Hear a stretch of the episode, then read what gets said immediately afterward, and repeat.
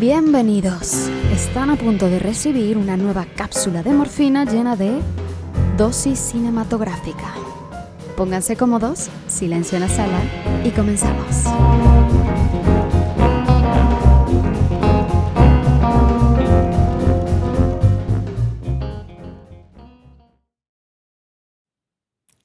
Saludos amigos, soy Fernanda Valencia y hoy les voy a hablar de una película que empezó a hacer mucho ruido aún antes de estrenarse.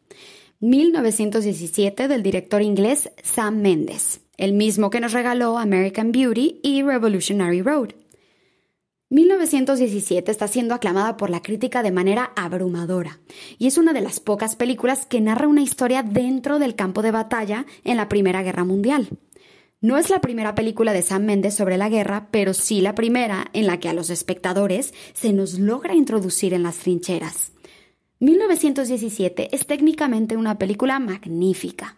Está rodada a modo de plano secuencia, entre comillas, es decir, está filmada de manera que parezca que la cámara no corta en ningún momento, que graba todo seguido, lo cual es extremadamente complicado ya para escenas cortas, así que para una película de dos horas llena de explosiones y acción, hacerlo posible sería casi una genialidad. Aunque ese plano secuencia sea falso, ya que corta en momentos donde no nos damos cuenta, sí crea la sensación de que vamos siguiendo la acción sin interrupciones y que también nosotros atravesamos la trepidante carrera de obstáculos junto a los dos jóvenes protagonistas. Hablando de plano secuencia, quiero mencionarles que en el 2018 se estrenó una película maravillosa llamada Largo viaje hacia la noche. Nada que ver con la famosa obra de teatro del mismo nombre, pero la cual sí contiene un increíble plano secuencia real de una hora de duración ¿Pueden imaginarse tener que orquestar milimétricamente a un pueblo entero para que a tal segundo concreto estén realizando determinada acción y que no se venga abajo la película entera? Magia pura, amigos. Volviendo a la película 1917, definitivamente tiene un gran mérito técnicamente, aunque creo que la historia en sí desafortunadamente pasa a segundo término por su predictibilidad.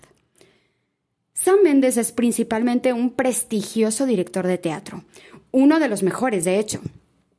Por lo tanto, los diálogos en 1917 son cuidados y los intercambios son muy bonitos, precisamente por la capacidad que tiene Méndez en plasmar la conexión entre dos personas. Así que amigos, aprovechen que todavía está en cartelera aquí en Madrid. Aún pueden verla en los cines Renoir, Los Ideal, Los Verdi y varios más. 1917 es una de las películas que no los dejará indiferentes en esta temporada de premios. Muchas gracias, Toño. Gracias a todos los mexicanos por España que nos escuchan. Para más recomendaciones cinéfilas pueden encontrarme en Instagram como arroba FDA Valencia. Que tengan un muy buen domingo. Soy Fernanda Valencia y por favor sigan yendo al cine.